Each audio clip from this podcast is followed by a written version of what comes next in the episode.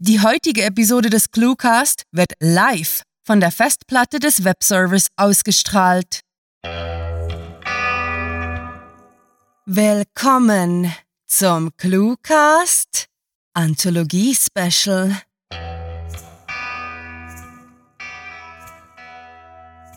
Werte Zuhörer, heute wird es wieder außergewöhnlich. Denn die Story der heutigen Episode ist eine der fünf Gewinnerbeiträge des ClueWriting Literaturwettbewerbs und wird passenderweise in baldigster Kürze in der Anthologie, kurz Literatur in kleinen Happen, zu lesen sein. Mehr zum Literaturwettbewerb, den grandiotastischen Schreiberlingen und dem Buch verraten wir euch nach dem Hörspaß. Bis dahin wünschen wir euch viel Spaß mit der Kurzgeschichte von Dr. Silke Vogt.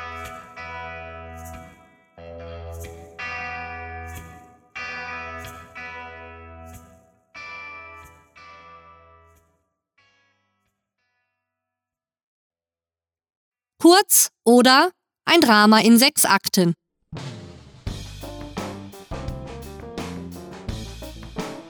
Kurz.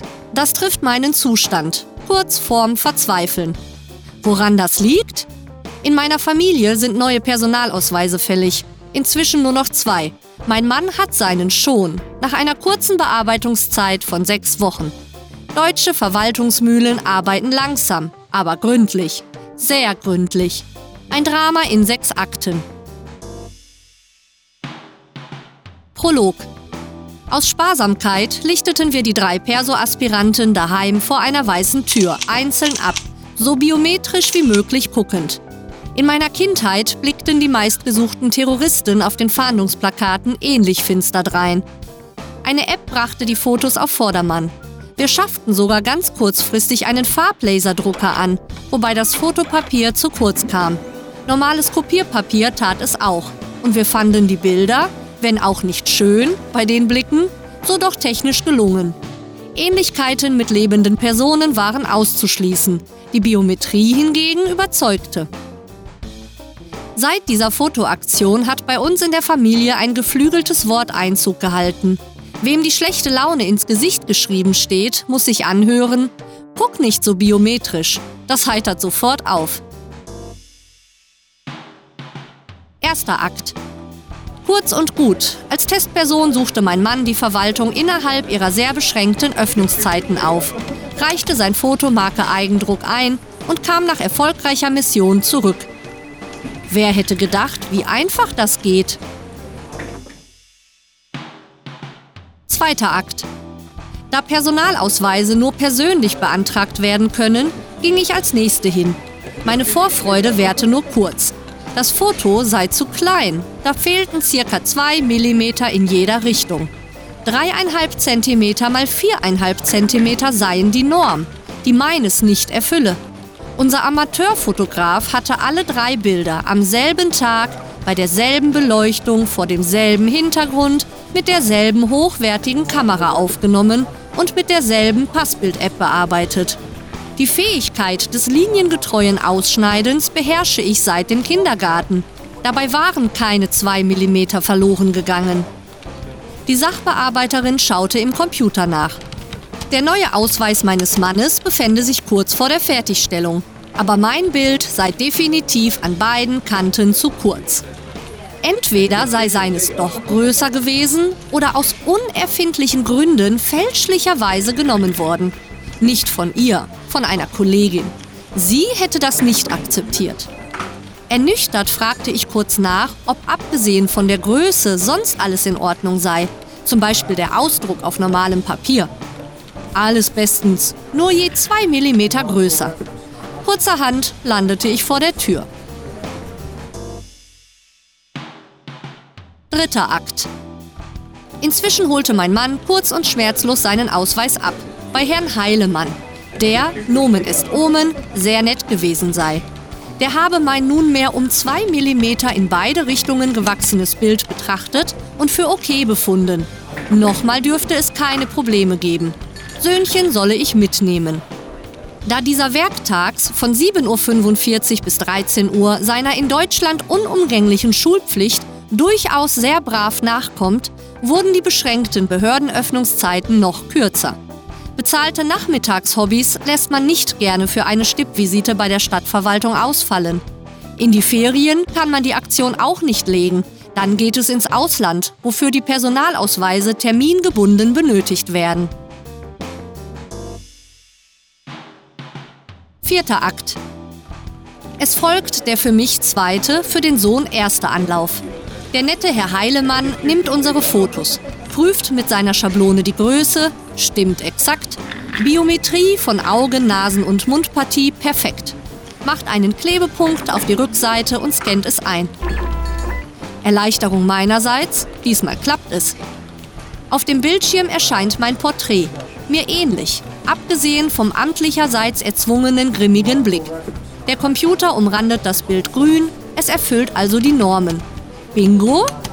Denkste. Hier entscheidet nicht der Computer, sondern der Mensch. Ein anderer Mensch als bei Antragstellung durch meinen Mann. Herr Heilemann legt kurzerhand mein heiles Weltbild in Scherben. Ja, der Computer habe grünes Licht gegeben, der prüfe aber nur, ob Augen, Mund und Nase an der richtigen Stelle sitzen. Das Bild sei inakzeptabel, da unscharf. Die Unschärfe sei kein Wunder. Wie käme man nur auf die Idee, ein Bild daheim selber aufzunehmen und auszudrucken, noch nicht mal auf Fotopapier? Wofür gäbe es professionelle Fotografen? Das kostet 12 Euro für sechs Bilder. Eben, und davon braucht man nur eines. Die anderen kann man wegschmeißen. Damit lassen sich höchstens ungeliebte Verwandte ärgern, wofür das Porto zu schade ist. 12 Euro zuzüglich 28,80 Euro für den Personalausweis. Das läppert sich. So lasse ich mein Sprüchlein los von wegen alle Fotos unter identischen Bedingungen gemacht und bei meinem Mann sei doch alles glatt gegangen. Ja, der habe gestern das Dokument bei ihm abgeholt. Allerdings habe er meinem Gatten gesagt, die Qualität meines Fotos sei sehr schlecht. Das hatte für mich aber anders geklungen. Warum die Kollegin das Foto meines Mannes akzeptiert habe, sei ihm unverständlich. Er hätte das abgelehnt.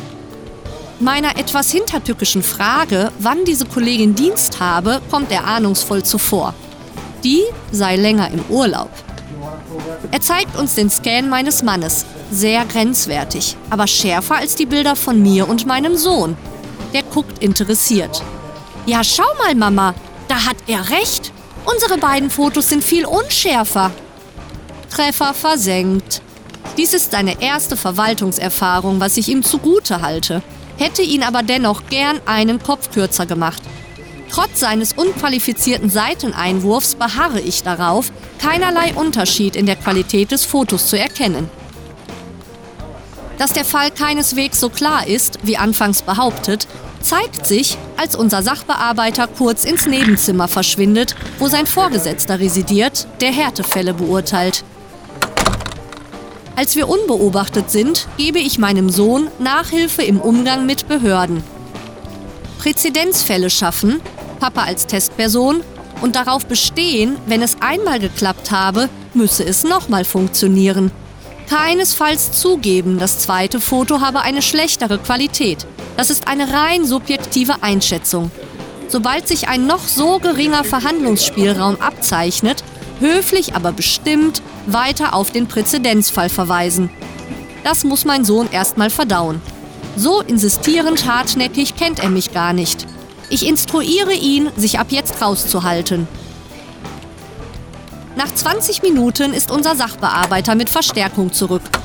Unfreundlicher Beamter, der seine rein körperliche Größe dazu nutzt, sich drohend über uns zu kurz geratenen aufzubauen und nochmal auf die unzumutbare Qualität der Fotos hinzuweisen, die auch bei meinem Mann unzumutbar gewesen sei, weswegen er nicht nachvollziehen könne, warum das genommen wurde. Bei ihm wäre das nicht durchgegangen, bei Herrn Heilemann auch nicht.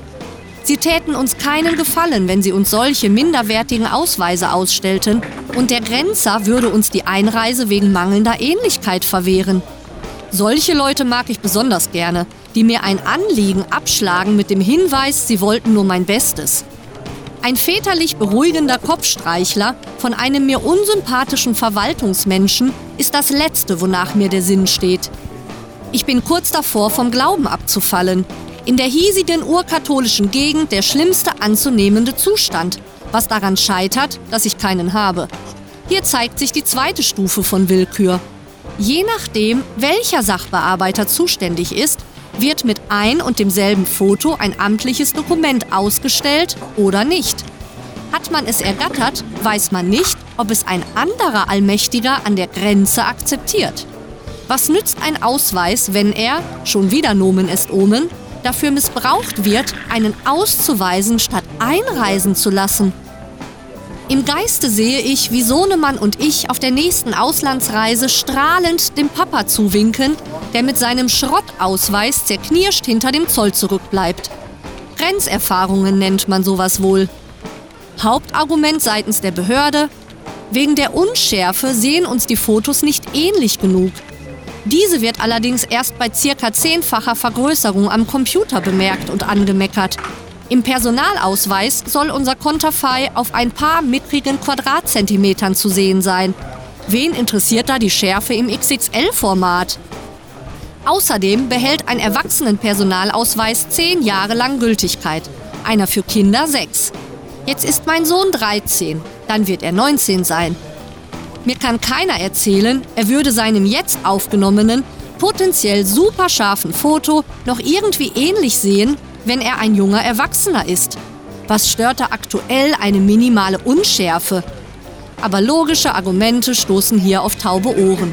Vorgeschoben werden angeblich unverrückbare Vorschriften, die jedoch willkürlich ausgelegt werden. Im Zweifel gegen den Angeklagten. Jedenfalls bin ich kurz vorm Platzen, wohlwissend, es mir lieber nicht mit den Zuständigen zu verderben. Wenn mir im Restaurant die Bedienung blöd kommt, sehen die mich nie wieder und ich gehe zur Konkurrenz. Eine Stadtverwaltung hat die Macht des Monopols. Wir brauchen die Personalausweise fristgerecht, sind also vom Goodwill dieser einen Behörde abhängig, der sich momentan als Badwill äußert. Wobei der Will, ob good oder bad, personenabhängig ist.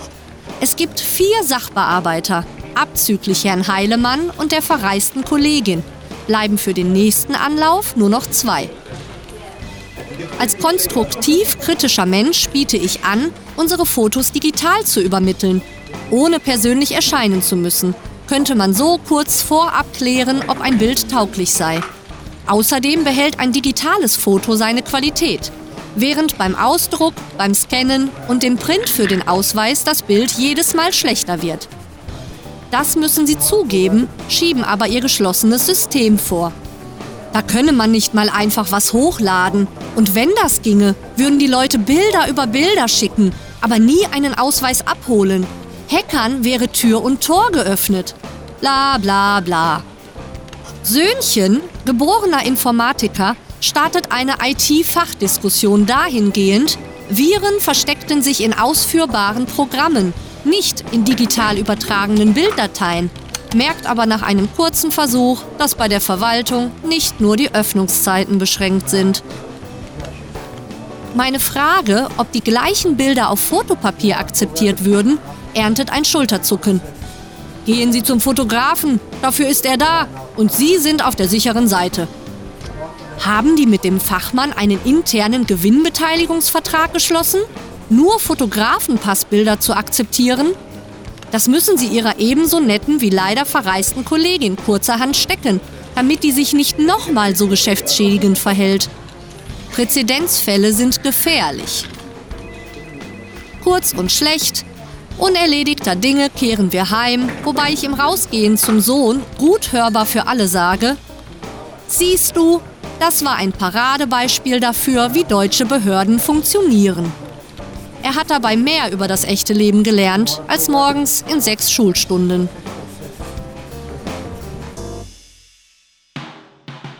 Fünfter Akt. Wir erstehen Fotopapier und unser IT-Nachwuchs hübscht die neuerlich gemachten Porträts am Computer auf. Frischere Hautfarbe durch größeren Blauanteil, brillanter Hintergrund durch Entfernung von Schatten. Die Wand darf wenigstens strahlen. Er könnte mir auch eine Warze auf die Backe zaubern. Scherzkeks. Aber das lassen wir. Ich bin so schon hässlich genug. Natürlich nur auf dem Bild. Erstaunlich, wie Fotos sich mit Software verändern lassen. Und erschreckend, dass sie bearbeitet realistischer aussehen als die Originale. Mit diesen künstlich-künstlerischen Prachtbildern, vorsichtshalber aber auch der Adresse des Fotografen im Gepäck, suchen Vater und Sohn erneut die Verwaltung auf. Ohne mich. Der Papa hat ein besseres Karma. Unglaublich, sie haben Erfolg. Eine ihnen bislang noch unbekannte Sachbearbeiterin habe Söhnchens Foto eingescannt, gesagt, hm, das sei zwar gar nicht schön, aber da der Computer es akzeptiere, lasse sie es durchgehen. Wofür sei sonst das Testprogramm gut? Die Frage soll sie mal ihrem männlichen Kollegen stellen. Wären wir neulich an diese Dame geraten oder ich heute mitgegangen, müsste ich nun nicht nochmal hin. Wieder Willkür, diesmal zugunsten des Angeklagten. Sechster Akt. Ich starte einen weiteren Anlauf. Zur Not bleibt mir der Fotograf.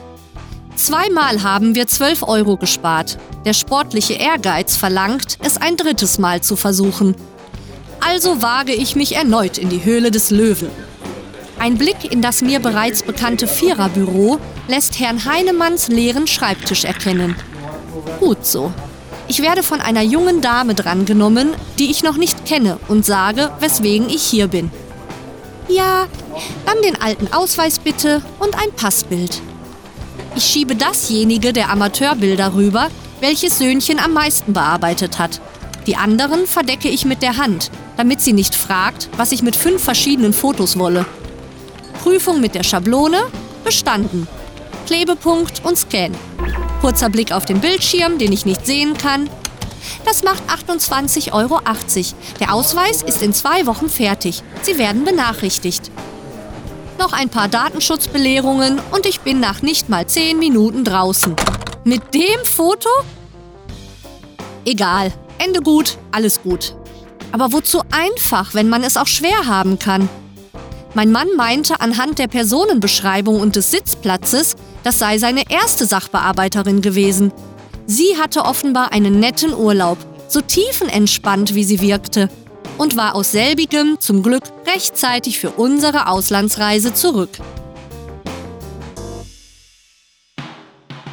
Epilog Bislang hielt ich Loriots skurrile Sketche für maßlos übertrieben.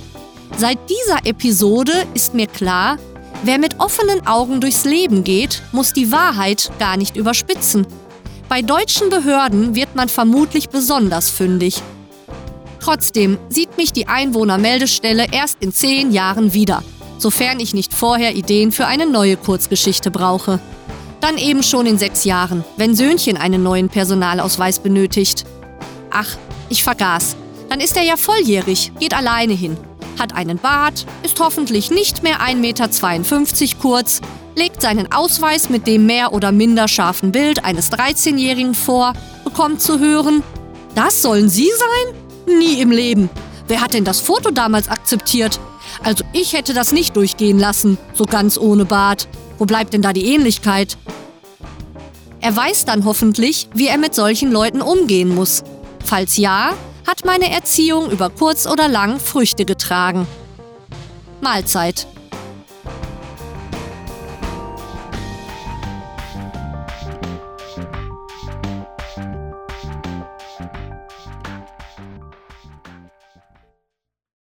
Das war Kurz oder ein Drama in sechs Akten.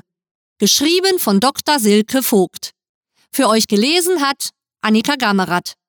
Diese Kurzgeschichte wurde mit der Titelvorgabe Kurz verfasst und gehört zu den fünf Gewinnerbeiträgen des Clue Writing Literaturwettbewerbs 2015.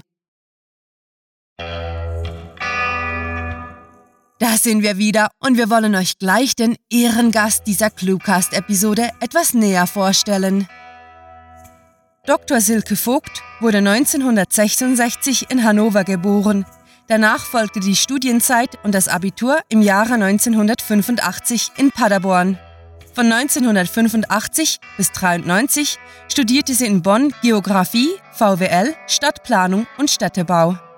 Mitte bis Ende der 90er hielt sie sich längere Zeit in Japan auf und ist nun seit 1999 in Westerwald mit ihrem Mann und zwei Kindern wohnhaft. Nach ihrer Dissertation 2001, veröffentlicht beim Deutschen Institut für Japanstudien, ist sie derzeit schreibende Hausfrau. Die heutige Kurzgeschichte ging als einer der glorreichen Sieger aus unserem Literaturwettbewerb hervor. Grandiotastische Gratulation! Und steht ganz im Zeichen des kleinen, aber feinen Wörtchens kurz.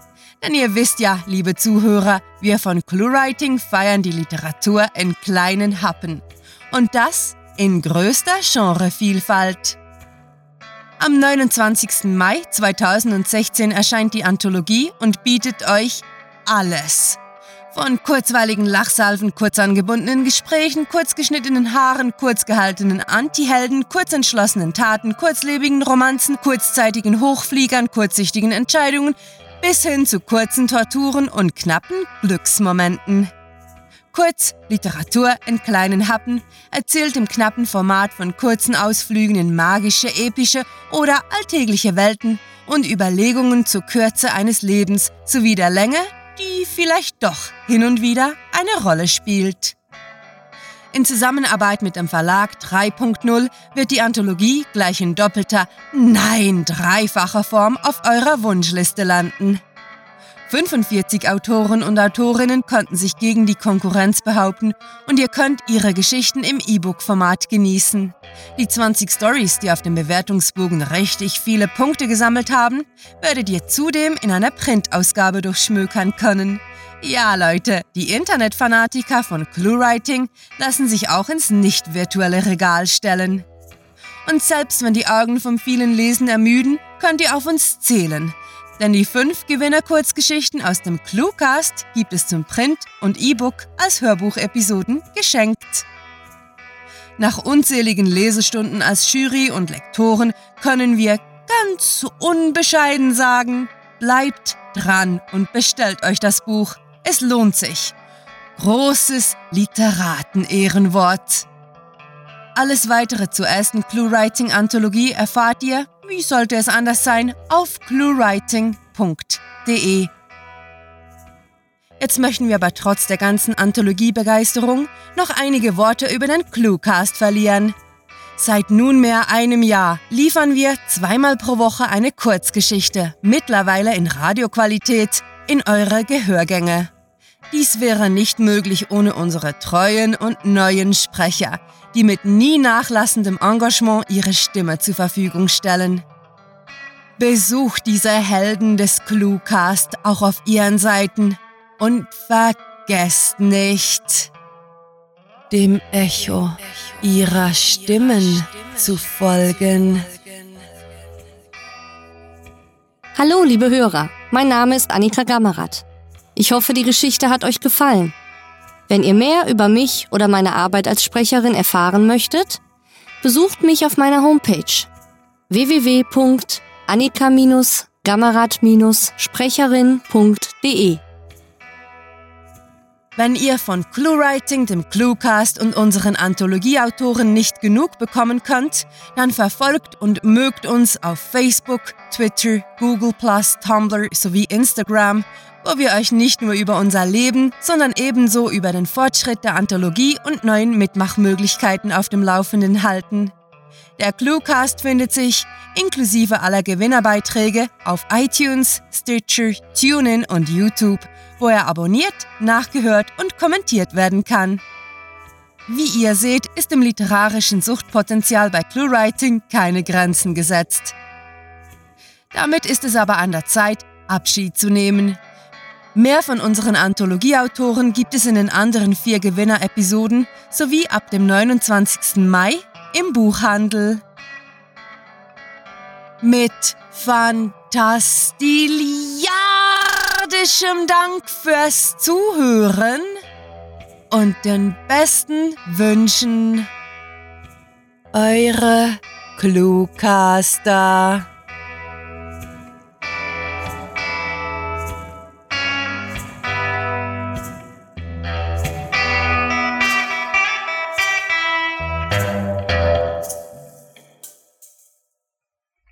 Diese Podcast-Episode wurde für alle Altersklassen freigegeben.